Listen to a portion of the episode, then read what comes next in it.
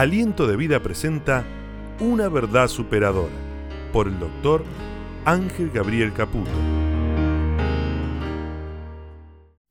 Esta es una fracción del mensaje del doctor Ángel Gabriel Caputo dirigido a los presentes en el auditorio Aliento de Vida y a toda América Latina a través de las diferentes plataformas asociadas.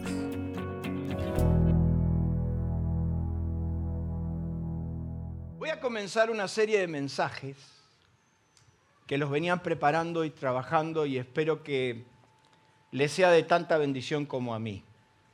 Y yo quiero hablarles, en primer lugar, acerca de el secreto mejor guardado. Diga conmigo el secreto mejor guardado. Deuteronomio dice en una parte que las cosas secretas pertenecen a Dios. Hay cosas que por más que usted sea el mismísimo apóstol San Pablo o San Pedro o San Ángel, no las va a saber.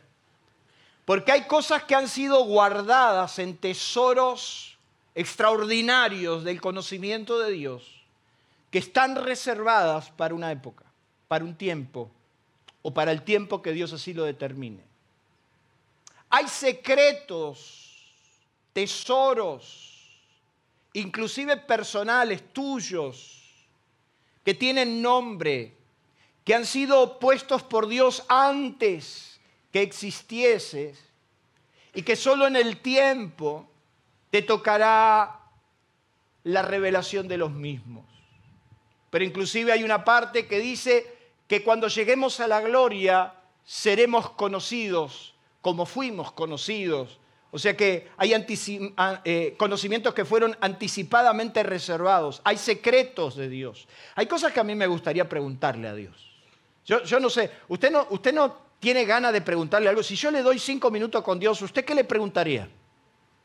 ¿Cómo va a estar el tiempo mañana? No ay, lo que a mí me gustaría si lo tuviera cinco minutos a Dios, aunque lo tenés más de cinco minutos, lo tenés 24 horas, solamente tenés que orar. Diga conmigo, solamente tengo que orar. Qué lindo que Dios te revele, qué lindo que Dios te muestre, pero hay secretos que son tesoros guardados que solo son de Dios y a quien a Dios lo quiera revelar. Jesús dijo, al Padre nadie le ha visto, solo el Hijo, y, y a quien el Hijo se lo quiera revelar. Quiere decir que Jesús tiene la potestad a través del Espíritu Santo de revelarte cosas que otros no saben. Yo sé cosas que usted no sabe. y por una buena ofrenda se la puedo revelar. No, no. Pero miren si hay animales en la viña de Dios que ah, yo me acuerdo había uno que decía que de acuerdo al tamaño de tu ofrenda Dios te iba a revelar. Mire qué animal. Quiere decir que entonces la revelación es solamente para los ricos. Cuando Ana dijo que has levantado a los humildes y has humillado a los poderosos. Cuando María en su, en su recepción, cuando Elizabeth recibió la palabra, todos decían lo mismo. O sea, ¿qué tiene que ver? Pero hay cosas que Dios te puede revelar. Esas están ahí. Tienes que tener cuidado porque esos son tesoros que tenés que descubrir.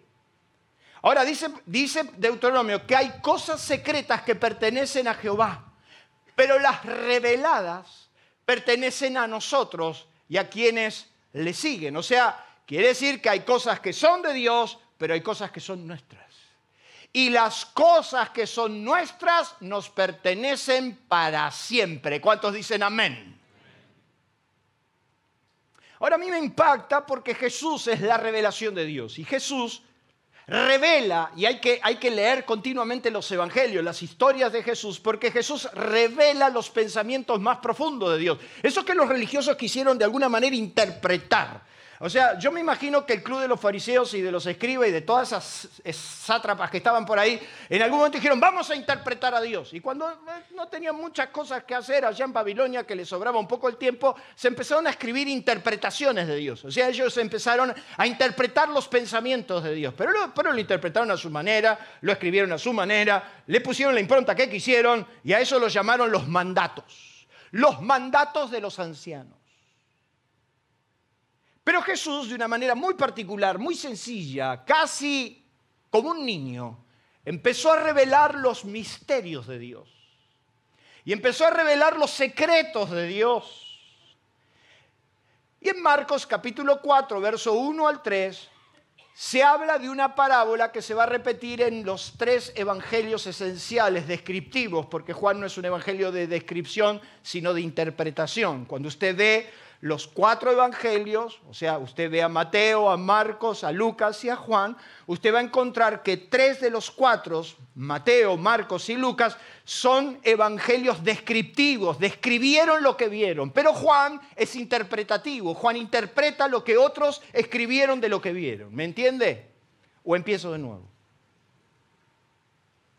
En Marcos capítulo 4, verso 13 dice que una vez comenzó Jesús a enseñar junto al mar y se reunió alrededor de él mucha gente, tanto que entrando en una barca se sentó en ella en el mar. O sea, entiéndase que no se sentó en el mar. No porque hay alguno que Jesús era tan poderoso que se sentaba en el mar. Sí, sí, caminaba sobre el mar, pero tampoco hacía ostentación de su poder. Se sentó, se sobreentiende que se sentó arriba de una barca. Era como una cala donde había un montón de gente y Jesús se sentó en una barca, se alejó un poco para hablarle a la gente. Alrededor de mucha gente, tanto que entrando en una barca se sentó en ella, en el mar. Y toda la gente estaba en tierra junto al mar y les enseñaba por parábolas muchas cosas y le decía en su doctrina, oíd, he aquí el sembrador salió a sembrar. Diga conmigo, esa es una buena noticia. Otra traducción cuando lee este versículo dice, pongan atención, un sembrador salió a sembrar.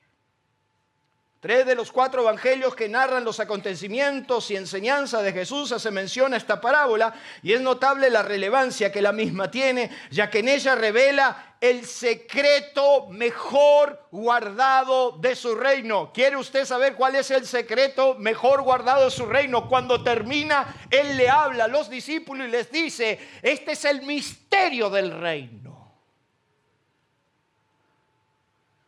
El secreto es el resultado. También importa y es la felicidad, ¿qué dice ahí? O sea que el secreto que vamos a descubrir a lo largo de toda esta parábola es que el resultado de las cosas también importa. Diga conmigo, el resultado, dígalo, si usted no le va a poner onda yo me, me voy. Tengo otras cosas que hacer, comer una picada con mis hijos, abrirme un buen vino y chau. ¿O no se puede? Vamos todos, dice. El secreto que Jesús le va a revelar a lo largo de esta enseñanza y lo que vamos a ver por cuatro o cinco domingos, cuatro domingos voy a necesitar para esto, es que para Dios el resultado también importa. No, no importa, no importa, el Señor te ama igual. ¿Cómo que no importa? No, pero, pero, no porque, no vamos a entrar en la competencia. ¿Qué te enseñan Javi a vos en el fútbol? El resultado importa. El resultado pone y saca técnico. El resultado pone y saca gobierno. Mire cómo están preocupados ahora. ¿Por qué están preocupados? ¿Usted, ¿Usted cree que el gobierno está preocupado por cambiar el rumbo o por tomar decisiones que nunca quiso tomar?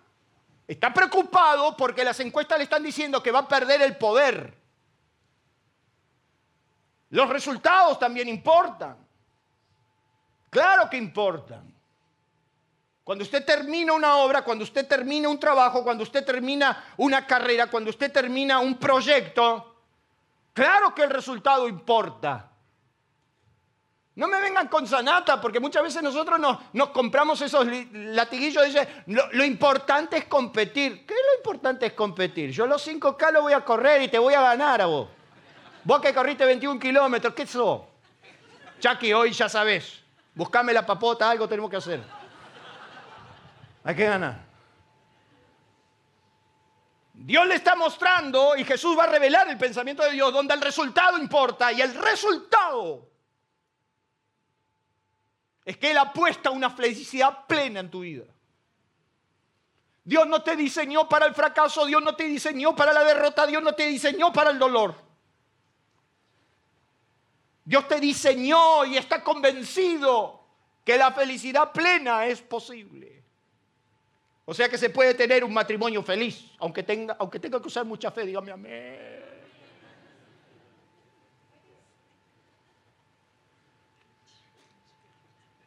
Se puede entonces tener una vida feliz, próspera, dichosa, con los buenos lineamientos. Entonces Jesús le va a hablar por parábolas y los discípulos le van a preguntar por qué por parábolas. ¿Qué es una parábola? Una parábola es la narración de un suceso fingido. Otros dicen que es un cuento, de que se deduce por, por comparación o semejanza una verdad importante o una enseñanza moral. También se dice que es una comparación extraída de la realidad y de la vida corriente que ayuda a entender los pensamientos más profundos, las incógnitas mejor guardadas. No nos podemos poner de acuerdo con los teólogos, pero algunos sostienen que Jesús narró, porque no nos, no nos, ponemos de acuerdo entre lo que es una narración y lo que es una parábola, pero se entiende que en todos los evangelios Jesús narró entre 25 y 50 parábolas el pensamiento común es que son 30 parábolas y el resto no son parábolas, son enseñanzas. Pero lo cierto es que Jesús utilizaba este método. Jesús usaba las cosas comunes, digan conmigo, las cosas comunes. Jesús usaba el resultado de un partido de fútbol, por ejemplo, para dar una enseñanza. Cosas comunes. Y trataba de agarrar y asociar esas narraciones de acontecimientos comunes para llevarlos a las profundidades de Dios, para mostrarle los pensamientos de Dios, para que Dios te parta la cabeza. Y hay algunos que cuando salen de la casa salen como, ah, mareado. ¿Qué pasó? Dios le partió la cabeza. Entonces Jesús tomaba esas parábolas y vinieron los discípulos y le dijeron, ¿por qué les hablas por parábola? Digo, porque a ellos no les dado. Pero ustedes sí. Con ustedes voy a hablar en otro tono. Pero a la gente le voy a hablar por parábolas. Mire lo que dice ahí. Al regresar los 70, ¿se acuerda que una vez Jesús comisionó a 70? Al regresar a los 70 y contando todo lo que habían vivido, la Biblia dice que Jesús comisionó a 70 personas para que vayan por las ciudades. No, no se sabe si estaban los 12, eran 70 allegados, ni sus nombres tenemos, pero fueron 70, 70 que fueron en el nombre de Jesús y sanaron enfermos, liberaron demonios, había manifestación del poder de Dios, vinieron todos contentos, dijeron, mira, hasta los demonios se nos sujetan. Y Jesús dijo, yo vi caer a Satanás y, y no se regocijen con eso, pero dice que después de esto, sin ser de la casta sacerdotal, ni mucho menos pertenecer a los iluminados y doctores de la época, sino casi sin entender cómo gente común y silvestre Dios usaba, Jesús revela un método que dice en aquella misma hora, Jesús se regocijó en el Espíritu y dijo, yo te alabo, Padre, Señor del cielo y de la tierra, porque escondiste estas cosas de los sabios, los entendidos y las revelaste a quienes? A los niños. El método de Dios. La escondió de los sabios, de los doctores, de los teólogos, de la gente que sabía mucho y se la reveló a los niños. Se la reveló a la gente común, de Isidro Casanova, de Rafael Castillo, de la Ferrere, de San Justo, de Ramos Mejía. Yo soy de Casanova, quiero que quede bien claro. Circunstancialmente estoy en Ramos Mejía. Pero escondió estas cosas, estos tesoros, y de golpe el Señor se la empezó a mostrar a los niños, a la gente común. Y eso no lo podían entender, no podían entender los religiosos, cómo Jesús le mostraba estos tesoros a la gente, a la gente común, a la gente, a la gente que no tenía un doctorado, a la gente que no era parte de la casta sacerdotal.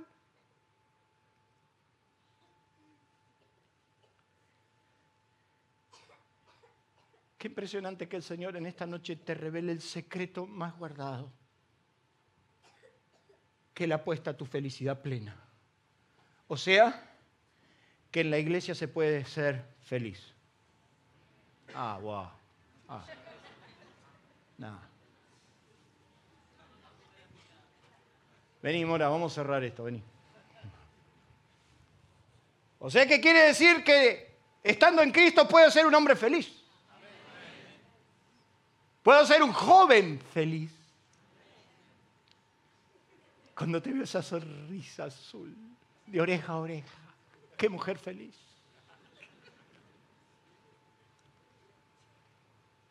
Cuando te veo Gustavo, a los 50 años, las cosas que haces. Y Daniel Boom. Qué terrible los cactus que se comió ayer. Y entonces yo tenía al lado mío un filisteo de los buenos y me dijo, pero los veo felices. No necesitamos tanto. Y fuimos felices sirviendo a Dios y somos felices siguiendo a Dios y somos felices. Porque hemos descubierto el privilegio, el resultado final de nuestra fe, que es la felicidad plena. Y Jesús le va a hablar de eso. Es por eso que en esta noche comienzo, que en esta enseñanza, en lo que es conocido como la parábola del sembrador, diga conmigo la parábola del sembrador, dígalo más fuerte, la parábola del sembrador Existen en esta enseñanza cuatro factores sobresalientes y en primer lugar lo que usted encuentra es el sembrador. Vaya conmigo a Marcos capítulo 4, también está en Mateo capítulo 13 y en Lucas capítulo 8, pero dice en el verso 3 del capítulo 4, oíd, presten atención el sembrador salió a sembrar. No siempre es tiempo de siembra. Los sembradores tienen un tiempo oportuno para efectuar su siembra. Hay factores climáticos, de ciclos económicos que condicionan al sembrador. Diga conmigo, no siempre se puede sembrar. Por ejemplo, papis, ¿Cuántos padres tengo de chicos, chicos que todavía no cumplieron los 10 años? Levanten la mano todos los padres, todos los padres que tengo tienen niños menos de 10 años. Perfecto. Ahí va una enseñanza, un gran maestro. Esta es la época de siembra, muchachos. Esta es la época donde tenés que sembrar. Esta es la época donde tenés que tener paciencia para sembrar. Yo ayer lo veía a Matías. Qué lindo te vi correr detrás de tu hija toda la noche. Qué lindo, porque eso después se termina. Ella va a correr atrás tuyo. Pero no siempre se puede sembrar. Hay factores climáticos, hay factores, fíjese que el labrador tiene que esperar el tiempo, el tiempo de la siembra no es el mismo tiempo que de la cosecha. No siempre el sembrador puede sembrar, hay un tiempo para sembrar y entonces a los padres con niños chicos, les cuento algo que te va a pasar. Es que te toca un tiempo de sembrar en tus hijos y después tendrás que solamente esperar la cosecha. Después te toca cosechar el respeto si vos lo diste, te toca cosechar el amor si vos lo diste, te toca cosechar esa buena siembra que vos diste, porque hay un tiempo donde ya no vas a poder sembrar, aunque la siembra es continua, pero la siembra definitiva es al comienzo. Hay un comienzo de siembra en el matrimonio, que es en los primeros años, en los años de enamoramiento, en los años de donde se va ajustando el motor y donde vos empezás a sembrar y empiezan las cosas, porque después viene la cosecha.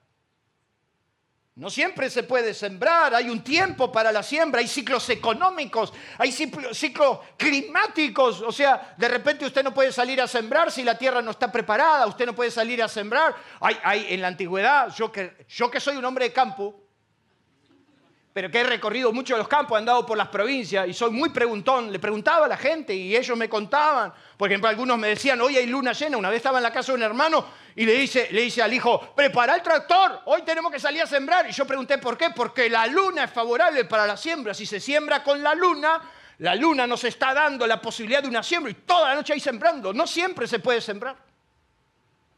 Entonces cuando Jesús dice, oíd, el sembrador salió a sembrar. Lo que está diciendo que hay un ciclo propicio, hay un momento oportuno. Hay un momento donde esa semilla que se va a sembrar va a rendir y va a dar fruto. Y cuando se siembra se renueva la esperanza de que vendrá una nueva cosecha. ¿Cuántos dicen amén? O sea que la siembra despierta la esperanza de la cosecha. ¿Por qué sembramos? Yo digo, ¿por qué sembramos? Bueno, sembramos porque nos encanta sembrar. No, no. La siembra representa la esperanza de una nueva y lógica natural que establece que después de la siembra vendrá una cosecha. Y entonces el apóstol Pablo a los corintios que le dice, porque con esperanza debe arar el que ara y el que trilla para para tener la esperanza de recibir el fruto. Pablo le escribe a Timoteo y le dice, el labrador para participar de los frutos debe trabajar primero. ¿Por qué se siembra bendito Hijo de Dios? Porque esperamos cosechar. Y lo peor que te puede pasar es sembrar y no cosechar. Es como trabajar y que no te paguen. ¿A cuántos le pasó alguna vez? El que siembra debe arar con esperanza arriba del tractor. Mi hermano un día se hizo el agricultor y se fue a Santiago del Estero a sembrar soja cuando nadie hablaba de soja. ¡Oh! 400 hectáreas de soja. Y se fue allá al medio del mi hermano sembrar soja y era la esperanza de la familia. Y todos los santos días hablábamos qué íbamos a hacer con la plata de la cosecha. Y llevó a mi papá y se sacó una foto abrazando la, la soja, mirá la soja. Y mi hermano hacía la cuenta de todo lo que iba a comprar con la soja. Se fue a una agencia cuando solamente un cero kilómetro se lo compraban los millonarios y se eligió su auto cero kilómetro, uno para él y uno para papá. Y a todo el mundo mostramos el catálogo del Peugeot 504 GRD 2. Y él se había elegido el Fiat Super Europa, quinta velocidad. Todos los santos días pensábamos, porque el que ara debe sembrar con esperanza. Usted cuando se levanta la mañana, usted va a trabajar con la esperanza que a fin de mes le van a pagar. Usted durante todo el día, si su esposa se fue de viaje, usted siembra con la esperanza, le cuida la perra, le limpia la casa, le cuida la gente. Porque cuando venga la patrona vamos a cosechar. Hoy esto no lo levanto ni con un... No lo puedo dejar dos domingos y se achanchan, ¿eh? Se achanchan. Entonces sembramos con la esperanza. Se vinieron del campo unos 15 días antes de la cosecha y fueron a buscar los, los, los tractores, las cosechadoras para meter en el campo y cuando entraron con la cosechadora, que no sé cuántos kilómetros tuvieron que entrar, era toda una travesía, encontraron las 400 hectáreas, todos los palitos parados porque la isoca en una semana se la barrió.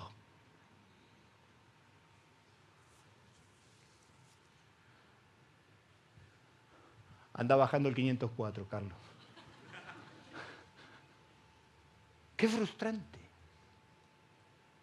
Entonces cuando Jesús dice el, el sembrador salió a sembrar, es porque se renueva la esperanza que vamos a cosechar y cuando se siembra, se siembra con la esperanza. Yo estoy acá sembrando en mi hijo y mañana cuando sea viejito y cuando ya no pueda, ahí va a estar mi hijo.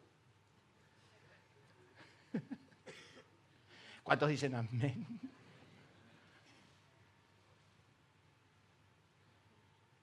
Cuando ya no te den las fuerzas y tu hijo esté en lo mejor de la vida y de golpe se tenga que cuidar a, quedar a cuidar a papá porque está enfermo. Y entonces ahí se aplica el mandato, honrarás a tu padre y a tu madre, para que te vayas bien y para que seas de larga vida en la tierra. Mire cómo Dios contempla esa siembra que dice vas a ser de larga vida. Se renovaba la esperanza de la siembra. Y si el sembrador salió a sembrar, lo que Jesús le está diciendo a la gente, se viene la cosecha. Y yo espero cosechar. Yo no siembro para perder mi siembra, yo siembro para cosechar. Denle un fuerte aplauso a Dios por eso. Por 20 años he sembrado en esta iglesia, 20 años, 36 años de ministerio he sembrado con la esperanza de cosechar. Y cuando veo estos muchachos que vienen barriendo el piso, no hay día que no me arrodillo y le digo gracias Señor por esta muchachada que están agarrando el celo de servirte, de amarte, porque no hay una tragedia en servir a Dios. No es un peso pesado servir a Dios. Es la honra que te llevas a los cielos, porque cuando te toque llegar a mi edad y te des cuenta que estás más cerca del arpa que de la guitarra, te das cuenta de qué te llevas de la vida.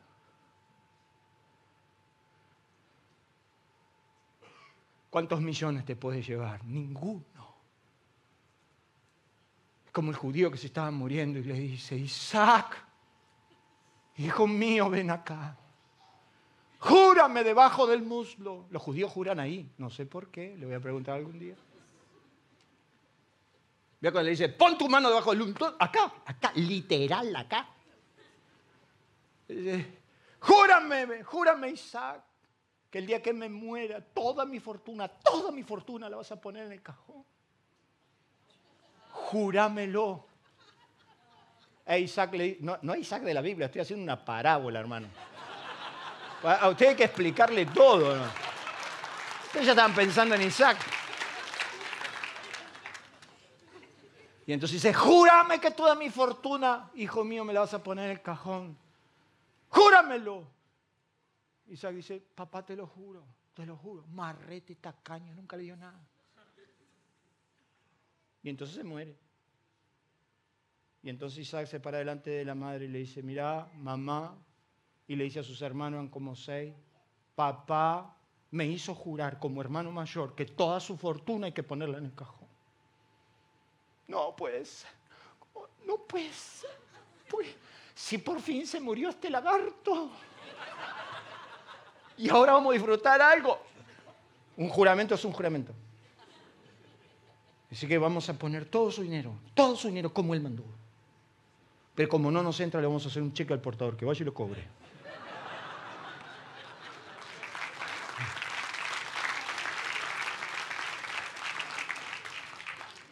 Yo pienso cosechar. Yo pienso cosechar en ustedes, muchachos. ¿eh? Cuando ni me corran los conos o cuando de la 1 me manden a la 50. Yo pienso cosechar en honra porque yo he sembrado en honra en ustedes. Y todo, todo mi equipo pastoral piensa lo mismo que yo. Por eso trabajo tanto por esto. El sembrador salió a sembrar y eso era una esperanza. Viene la cosecha después. Es Isaac el de la Biblia. En Génesis capítulo 26, en tierra de Gerar, Isaac sembró en esa tierra por mandato de Dios y sembró Isaac en aquella tierra y cosechó al ciento por uno y le bendijo Jehová. Qué lindo es sembrar y cosechar ciento por uno. Cien semillas por cada uno, cien por cada peso invertido, cien veces. Imagínate un negocio así. ¿A cuánto le gustaría ciento por uno? A ver, levanten la mano. ¿Quiere usted un negocio ciento por uno? Sirva a Dios.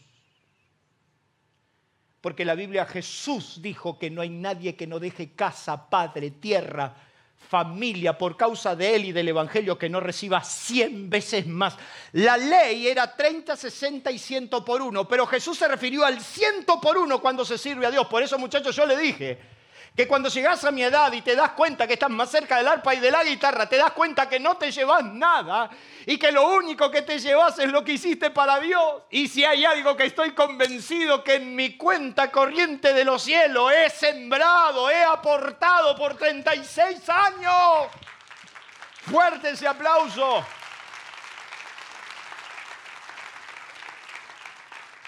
Sembró Isaac en aquella tierra y sembró al ciento por uno y le bendijo Jehová. No solamente fue próspero, sino fue bendecido. Oiga, escúcheme bien, hay una clara diferencia entre ser próspero y ser bendecido. Isaac cosechó al ciento por uno, pero agrega que encima Dios le bendijo. Quiere decir que podés ser rico, pero podés ser tan vacío que eso no es la bendición de Dios. Pero podés ser rico y bendecido por Dios. ¿Cuántos quieren eso? Yo conozco gente que se confunde como el mundo, que persigue el dinero como lo persigue el mundo. Y me doy cuenta rápido. Cuando una persona a los cinco minutos empieza a hablar conmigo, me empieza a contar de sus negocios. ¿Qué me importa? ¿Quién te preguntó? Yo tenía un amigo de la infancia. El pibe estaba dolarizado. Cuando te hablaba te decía, me compré un chicle de 50 centavos de dólar. ¿Y cuánto facturas? Negrito, negrito, ¿cuánto factura? ¿Y a qué te importa? Siempre está de la ostentación, del mostrar. Porque busca las riquezas como la busca el mundo. Y estás detrás de todo ese simbolismo, porque así es el mundo. Pero yo entendí que las riquezas pueden ser una bendición. Y la bendición de Dios es la que te enriquece y no te añade tristeza. ¿Cuántos dicen amén? ¿Me dejas ir? Sembró Isaac y cosechó al ciento por uno. Y el varón se enriqueció y fue prosperado y se enorgulleció, se, engrandeció, perdón, hasta hacerse muy poderoso y tuvo auto de oveja, auto de vaca, mucha labranza, muchos servidores y hasta los filisteos le tuvieron envidia. Qué bueno prosperar hasta que los filisteos te tengan envidia. Ayer escuchaba dos matrimonios que con tanta sinceridad nos contaron, mira, la verdad que pasábamos con el colectivo y veíamos todos los autos estacionados y decíamos, che, pero esa gente es próspera, hay que ir ahí. Gloria. Ser bendecido hasta ese punto. Jesús está diciendo que el sembrador es el que siembra la semilla. Y más adelante él dice que la semilla es la palabra y que en este caso es él. Y que no existe forma de evitar lo que sucederá, porque la siembra sí o sí traerá fruto y él está determinado que así suceda. Para eso vino. La Biblia establece la ley. Y la ley establece que los que sembraron con lágrimas, con regocijo segarán. Irán andando y llorando aquel que lleva la preciosa semilla, mas no volverá a venir sin regocijo, trayendo, trayendo cosechas abundantes. Jesús te está diciendo que Él es el sembrador y nos está habilitando a todos nosotros para que a partir de esa instancia todos nos convirtamos en un sembrador. Así que decirle el que tenía al lado, sos un sembrador. Decíselo, sos un sembrador. Eh, usted, usted, usted, usted, ustedes las mujeres. Ustedes saben de esto. Sí, saben. Saben cómo cosechar. Saben. Saben preparar la comida que gusta. Al hombre muchas veces se lo entra por el estómago, ¿vio? Decía mi mamá y saben sembrar. Y después, mi amorcito, ¿sabes qué? Vi una cartera insignificante allá. En Y el hombre está comiendo la milanesa napolitana que le está... Pero si tenés como 50, 50 carteras, yo, no sé las pero si tenés 50 carteras, pero esa es bellecita tirando azul.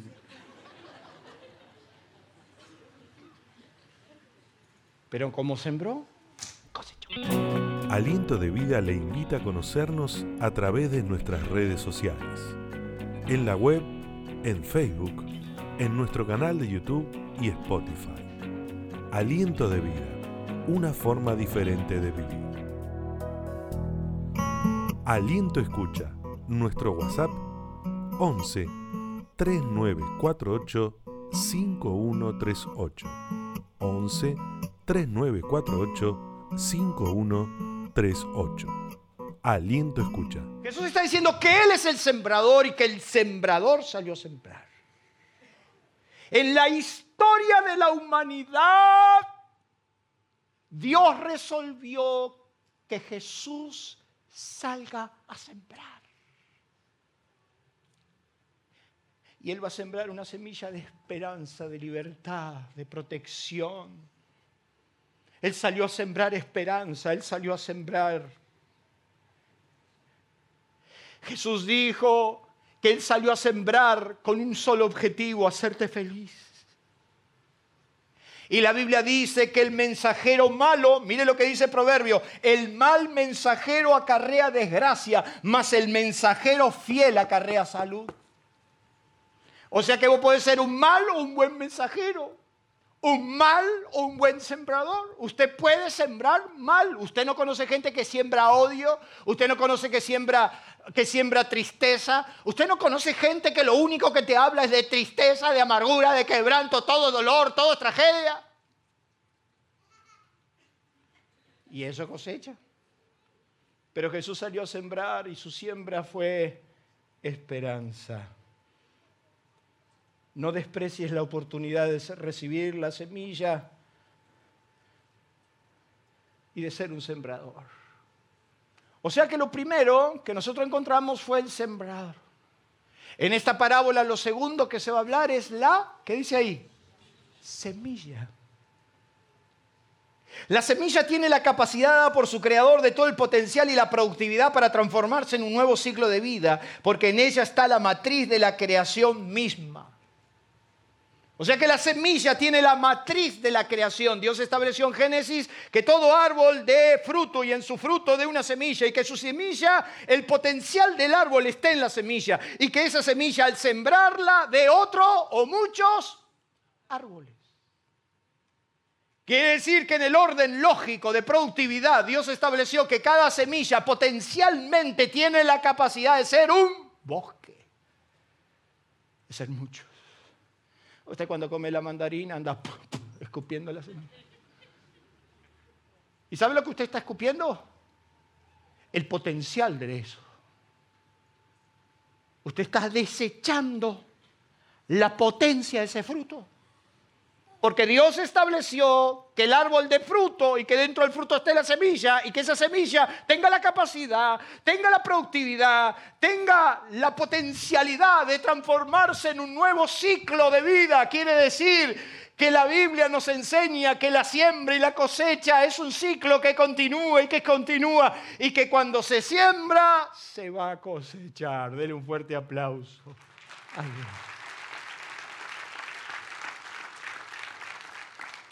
Dice que Dios percibió olor grato después de la ofrenda de Noé. Y entonces dice que Dios le juró a Noé no maldecir más la tierra. De aquí me baso para decir que Argentina no es maldita, que no existen países malditos. Existen hombres que la maldicen, pero no son países malditos. Y hasta en el peor de los desiertos Dios dejó el tesoro de los pueblos debajo de ellos para hacerlos ricos. Y dice que Dios le dijo a, Noé, no volveré a maldecir la tierra. Mientras la tierra permanezca, no cesará la sementera y la cosecha, no cesará la siembra y la cosecha. Se va a sembrar y se va a cosechar y cada semilla que cae en tierra va a producir. Y Jesús dijo, el sembrador salió a sembrar y sembró semillas. ¿Qué quiere decir? Sembró la capacidad de, de exponenciarse de una manera tan impresionante que no hay forma de parar la cosecha. Diga conmigo, yo tengo semilla. Sus palabras son semillas. Su manera de hablar es semilla. La semilla no puede negar su virtud porque una vez sembrada no hay forma, tarde o temprano sucederá el milagro que lleva en sí misma. Jesús dijo que la semilla era su palabra. Quiere decir que Jesús está diciendo en esta parábola que el sembrador salió a sembrar y lo que sembró fueron palabras, palabras, palabras, palabras que te cambian, palabras que te impulsan, palabras que te levantan, palabras que producen milagros. Y dice que el sembrador salió a sembrar. Y entonces por eso que Isaías dice, porque como desciende los cielos y la lluvia y no vuelve allá, sino que riega la tierra y hace germinar y producir y da semilla al que siembra y pan al que come, así será mi palabra que sale de mi boca, no volverá a mi vacía, sino que hará lo que yo quiero y será prosperada. Quiere decir que la semilla, cuando es sembrada, hará lo que Dios quiere hacer y será prosperada. ¿Cuántos dicen amén?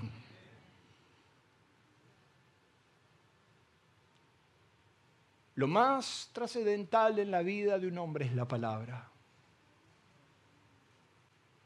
Lo único que imparte, lo único que cambia, lo único que transforma a una persona, y se lo voy a decir con total honestidad, es la palabra. Yo vivía en los peores momentos de mi vida un verdadero, lo que decíamos en nuestro tiempo, perdón, en la antigüedad, un cultazo. Cuando salíamos nos decíamos con los muchachos, qué cultazo. Y cantábamos y gritábamos y hacíamos y saltábamos y, hacíamos. Pero el lunes, cuando ponía la pava para tomarme unos mates, mi problema estaba tal cual. Y lo único que yo tenía para salir de ese caos era la palabra. Solo la palabra produce cambios sustanciales en la persona. Es la revelación de la verdad de Dios lo que te faculta a cambiar y a cambiar el curso de los hombres. Porque Jesús dijo que las palabras que él hablaba eran espíritu y vida. Quiere decir que cuando la palabra viene a tu vida, viene espíritu y viene. Y entonces te transforma, te cambia. Siempre que la palabra llegue a tu vida es lo que va a ordenar tu caos, tu desorden, tus tinieblas, la palabra de Dios. Lo único que puede cambiar tu ciclo de ruina es la palabra. Puedes estar destruido, pero cuando lees la palabra, cuando la palabra te es revelada, cuando la palabra se mete dentro de tu vida, es semilla que cae en tierra y que produce y que genere. Por eso yo no creo en soluciones mágicas. Yo no creo en esas cosas que muchas veces la gente le fascina vivir, si te tocan, si te tiran, si te soplan, si te empujan, si te esto, si te lo La palabra. La tierra estaba desordenada y vacía. Y las tinieblas estaban ahí. Y dijo Dios, la, la, Dijo Dios, sea la luz y ¡pum! ¿Qué va a ordenar tu caos? ¿Qué va a ordenar tu desorden? ¿Qué va a ordenar tus tinieblas? Yo a veces se me sale el moño, hermano. Le cuento en este grupo de autoayuda, me encanta. Hay veces que ni la Biblia me funciona y desesperadamente me ahogo en mis tinieblas, me ahogo en mi vacío, en mi soledad más profunda. ¿Usted cree que no nos pasa? ¿Usted cree que a un pastor eso no le pasa? ¿Sabe cuántas veces yo me hundo en mi caos? En mis pensamientos que vuelan, y situado a, si a esto los confino, los mando que vayan a otra iglesia y acá alquilamos para una buena bailanta. ¡No, dijo! ¡Ah, mira, te tiré una! Y si a este que tanto está hablando mal de mí un día le cruzo el auto y lo paso, ¿quién lo va a notar?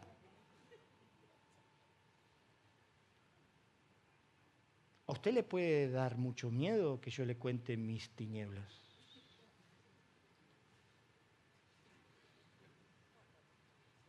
Ya que el destripador no es nada.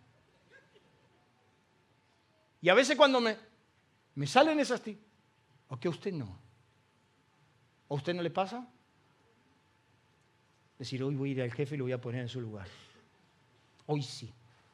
Hoy, voy a ir al aserradero Jorge que me vendió ese piso todo verde, se lo voy a tirar por la cabeza.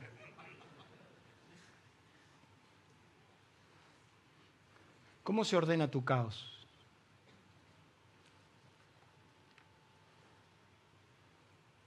Señor, estoy vacío. Prediqué esto durante 36 años. Algún día usted verá mi banco de, de bosquejos, porque tengo guardados hasta mis primeros bosquejos con 14 años, 15. Y he predicado esta palabra por 36 años.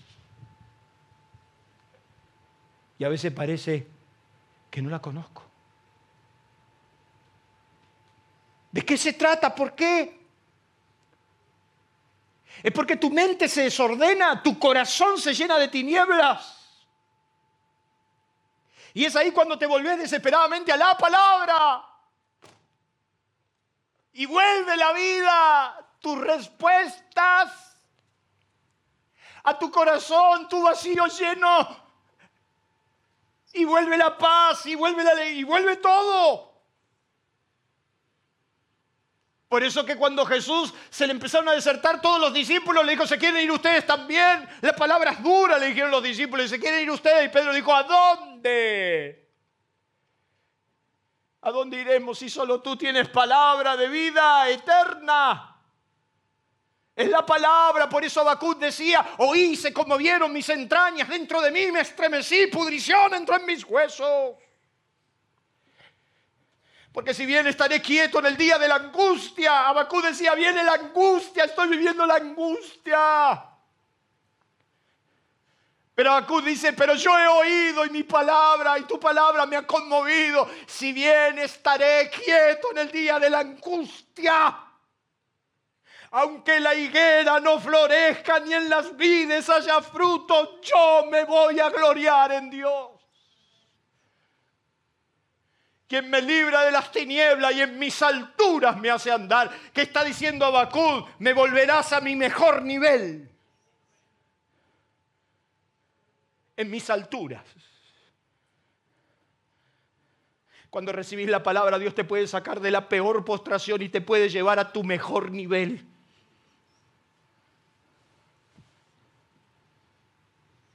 Por eso que como pastor estoy convencido que lo único que usted necesita es la palabra. No, pero vení, vamos a decirle, vamos a escucharlo. ¿Qué vamos a escucharlo si ya sabe de verdad? La verdad ya la sabe de memoria. Lo que tiene que hacer es hacer la palabra. ¿Me da solo 10 minutos más? Es Jeremías que dice, ¿qué tiene que ver la paja con el trigo? Dice Jehová, ¿no es mi palabra como fuego? Como martillo que quebranta la piedra. Porque la palabra de Dios es viva y eficaz y más cortante que espada de dos filos o sea, la espada de filo es que corta cuando entra y corta.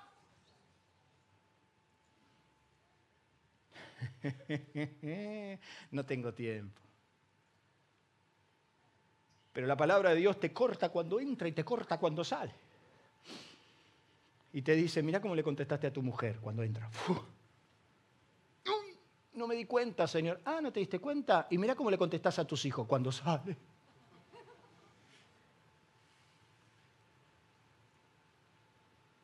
¿Qué estás haciendo detrás de eso? Si Elías, ¿qué estás haciendo?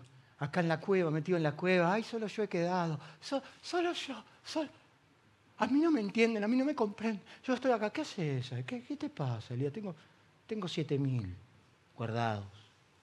Corta cuando entra. Y dice, ah, ¿no querés entender? Andá y levantá el liceo para que sea perfecto en tu lugar. Corta cuando sale. No hay forma de mantenerte igual cuando la palabra te llega. No hay forma, no hay forma. La palabra te llena de esperanza, la palabra te llena.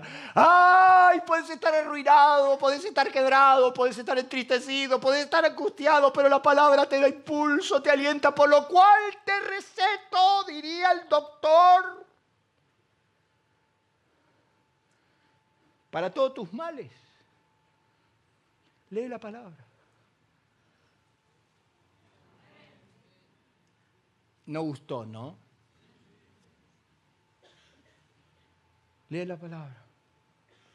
Y ahí vas a saber cómo ser un buen esposo. Vos que te andás haciendo el loco. Ah. Vos que te andás haciendo la loquita. Está todo escrito, hermano. ¿Qué tiene que ver la paja con el trigo? No es mi palabra como martillo que quiebra, como... ¿Qué, qué tiene que ver la psicología frente a esto? ¿Qué tiene que ver los pensamientos de hombre frente a esto? ¿Qué tiene que ver? No tiene nada que ver. Son parches. Pero cuando la palabra llega a tu vida, te corta cuando entra, te corta cuando sale.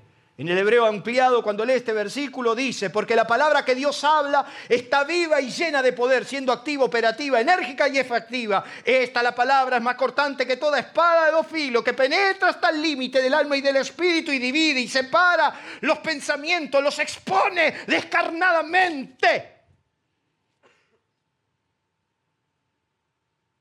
Y es por eso que David decía, detrás y delante me rodeaste y no hay cosa cubierta que te pueda esconder. Me examinaste, oh Dios. ¿Sabe lo que es examinar? ¿Sabe la idea de David? Es agarrar al paciente y abrirlo, Ezequiel.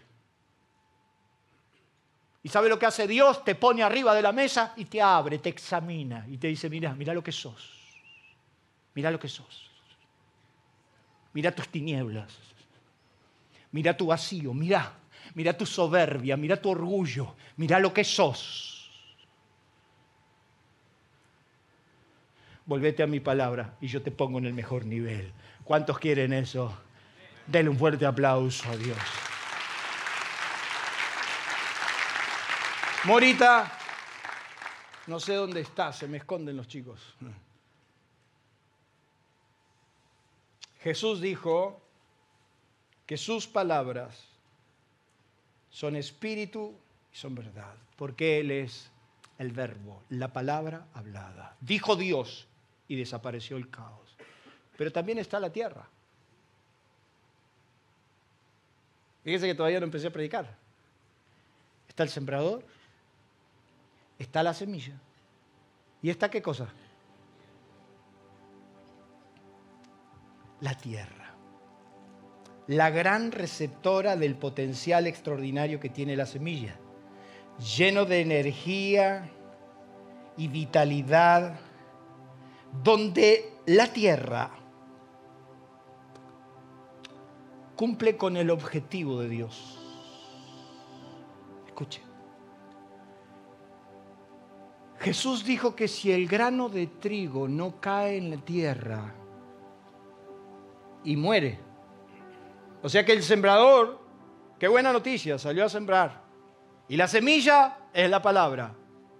Pero la tierra es la receptora.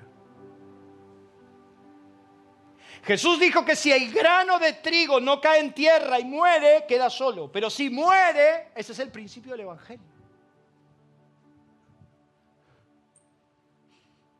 ¿Sabe usted cuál es el principio del Evangelio? Morir para que el otro viva. Jesús no murió para que vos vivas. Bajábamos el cajón de Luga. Y Rosita volvió en el, en el carro y yo volví caminando con Juan, David, José, él y mi esposa. Pero se dio una charla que a mí me impactó. Porque Juan me dijo, yo hablando de lo lindo de su familia, me dijo, mira Ángel, cuando yo me casé, me casé con la chica que todos miraban mal en la iglesia, porque tenía una cierta deficiencia. Y yo tenía un montón de pretendientas, pero yo miré a esa chica que posiblemente nadie le iba a querer. Y yo dije, yo a esa mujer la voy a hacer feliz. Y cuando mis hijos nacieron, mi esposa me dijo, ¿me puedo morir, Juan? Fui amada por un hombre y tuve hijos, puedo morir. Y yo me quedé pensando, porque poca gente viene a mi oficina a decirme que se va a casar para ser feliz al otro. Todos me dicen que se casan porque están enamorados, porque esto, por el otro, pero nadie me dice, yo me quiero casar para ser feliz a la otra persona. Eso es morir para que el otro viva. Y la tierra, la receptora, debe recibir la semilla, la cual debe morir para que pueda nacer. Yo por mis hijos daría mis dos riñones, daría mi corazón y estaría dispuesto a darme por ellos. Yo daría mi vida por esa mujer que está sentada ahí y haría y hago todo por ella. Porque está comprobado que sin ella no puedo vivir. Pero la tierra es la recepción. La tierra es la matriz. La tierra es la que va a recibir el potencial de la semilla. Y Jesús dijo que la tierra es el corazón del hombre. Y voy a terminar.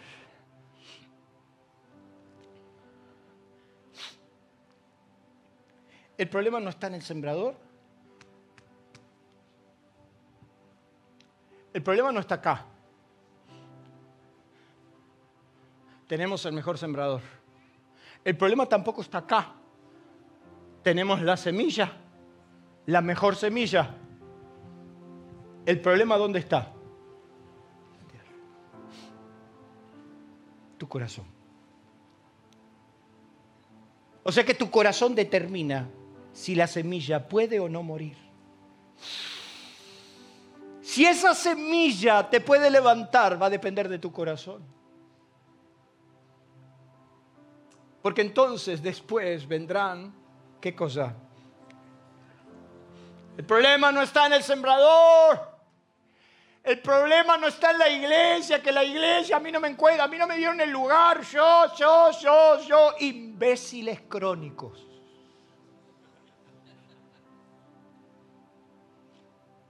Porque a usted le gusta que le hable la verdad. Si no se asustaron el domingo pasado de un pastor que dijo lo que dijo, entonces aguante.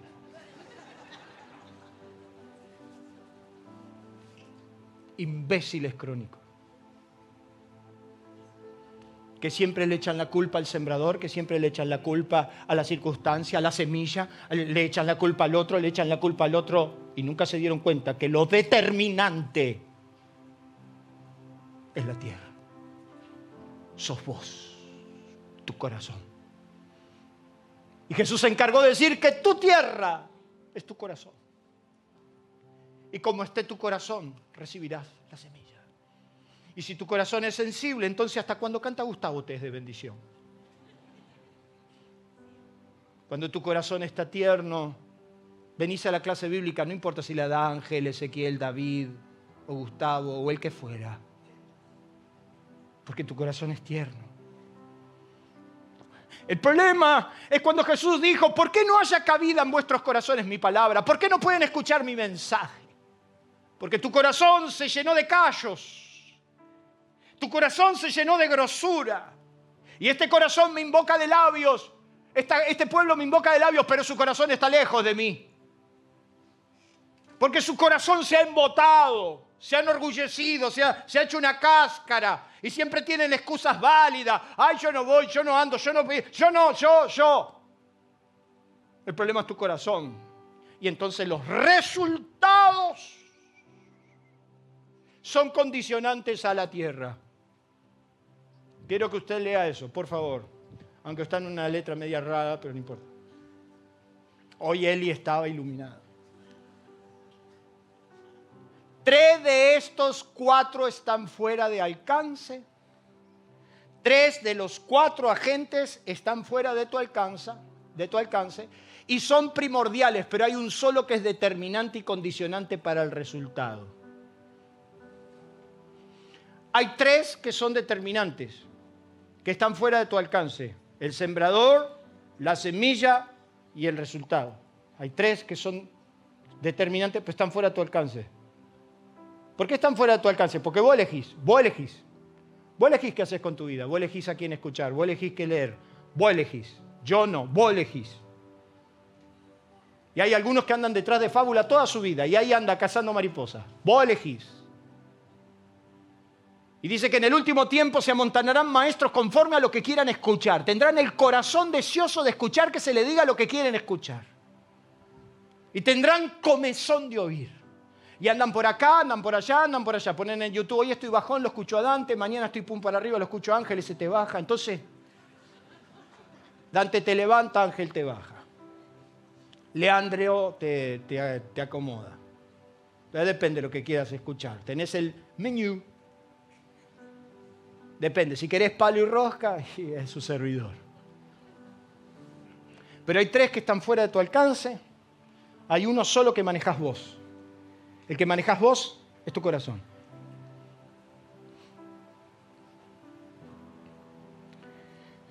Tres consejos finales. Solo, solo cinco minutos, me quedan cinco. La estrategia debe ser correcta. Pablo decía, ¿No saben que los que corren en el estadio, todo la verdad corren, pero uno solo se lleva el premio? Corred de tal manera que lo obtengáis. Tiene que haber un plan, un orden de prioridades, chaque y conseguirme la papota. Tiene, tiene, la, estrategia, la estrategia tiene que estar.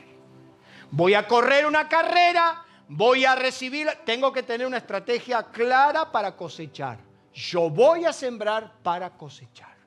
Corred de esta manera. Dice que el que corre de todo se abstiene.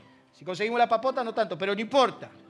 Ellos a la verdad para recibir una corona corruptible, pero nosotros una incorruptible. Yo de esta manera, yo de esta manera tengo una estrategia. Pablo decía, yo tengo una estrategia para cosechar. Yo tengo una estrategia. Y la estrategia debe ser correcta. Yo en el maratón salgo en la fila de adelante, porque soy el uno. Y está prohibido pasar al pastor. Prohibido. Y los puestos sanitarios que maneja Carlos, ya sabes. Los diuréticos, a quién dárselos. Los laxantes, ¿por dónde van? A papá, agüita fresca. Tiene que haber una estrategia clara. Tu fe, no la de tu vecino, tu fe alcanza para cosechar. Yo tengo fe que voy a cosechar. Jorge, vos? Sí, ¿no?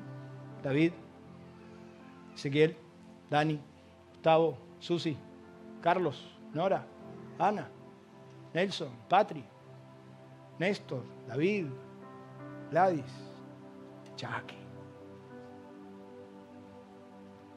Yo pienso cosechar.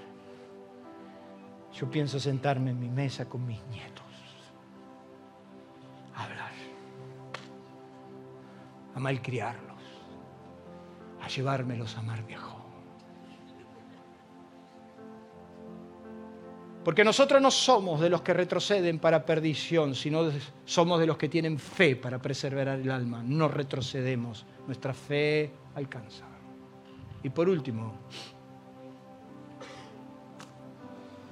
mentalidad de ganador. No esperes otra cosa más que el bien. ¿Qué, pensás? ¿Qué, pensás que va a pasar con tu vida? ¿Qué va, ¿Qué va a pasar? Yo no sé qué va a pasar conmigo. Sí, yo sé.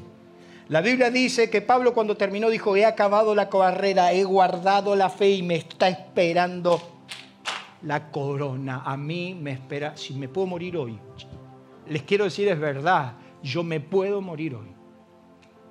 Me encantaría morir hoy. La única razón por la que no quiero morir es por mi familia y por ustedes, pero me encantaría morir hoy voy con el cheque en mano a la presencia de Dios. Señor, te di los mejores años de mi vida. Quiero la paga. Yo espero la cosecha. Y la Biblia dice que Dios le dijo a Jeremías, porque yo sé los pensamientos que tengo acerca de vosotros, dice Jehová, pensamientos de paz y no de mal, para darles el fin que ustedes esperan. ¿Qué fin esperás? Ese vas a recibir. Y por eso, ¿qué esperas recibir? ¿Quién te dijo que los resultados... Cierra sus ojos, incline su rostro. Jesús habló de cuatro tipos de tierras que hablaré en los próximos cuatro domingos. Pero el problema lo tenemos en la tierra, mora. El problema no lo tenemos en la siembra, el problema no lo tenemos en el sembrador ni en la semilla, el problema lo tenemos en la tierra. ¿Cuántos saben que su corazón hoy no es buena tierra para recibir la mejor semilla? ¿Cuántos en esta noche sus corazones están cargados de demasiado dolor, demasiada angustia, demasiado quebranto, muchos afanes, muchas preocupaciones, muchas vanidades, muchas vanidades ilusorias? ¿Cuántos en esta noche, siendo sincero con Dios y siendo sincero consigo mismo, saben que su corazón hoy no es buena tierra?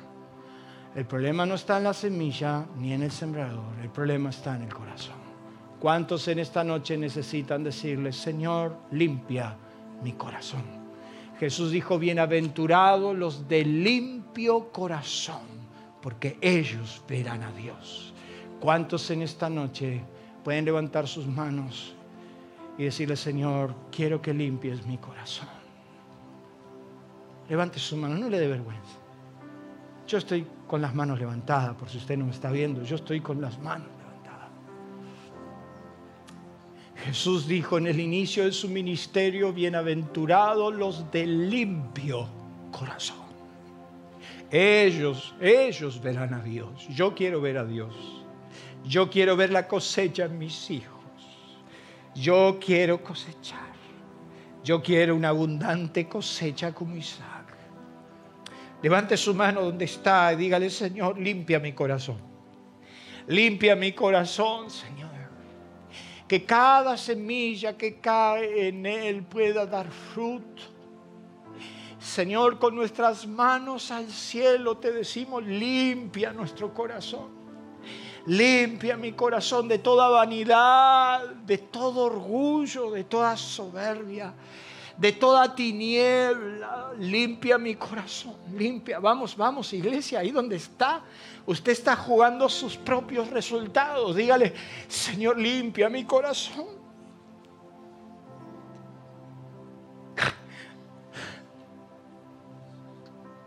Limpia nuestro corazón.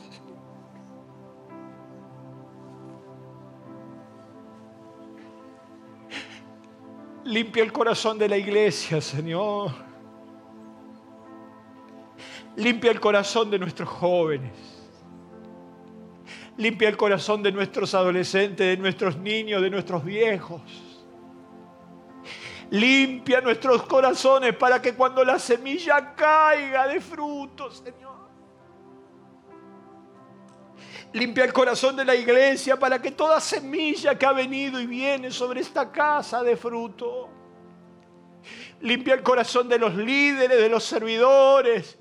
Limpia el corazón de los que ya hasta sirven por fastidio y no se dan cuenta del privilegio. Limpia el corazón. Necesitamos ver a Dios. Y para eso solo te pedimos que limpies, limpies. Señor, yo oro por estas manos que se han levantado. Señor, vos me mostraste que limpiarías con río de agua fresca y cristalina nuestros corazones. Produce un río de agua fresca y limpia que lava y limpia nuestros corazones para que cada semilla sembrada de fruto, de fruto, prospere y que cumpla el por qué ha sido enviado en el nombre maravilloso de Jesús. Amén y amén. Aliento de Vida presentó una verdad superadora. Si usted quiere recibir más sobre estos y otros mensajes, escríbanos a info@alientodevida.com.a o visite nuestras redes sociales. Nuestro auditorio se encuentra en la ciudad de San Justo, Partido de la Matanza, provincia de Buenos Aires, Argentina. Usted será muy bienvenido en este lugar. Aliento de vida, una forma diferente de vivir.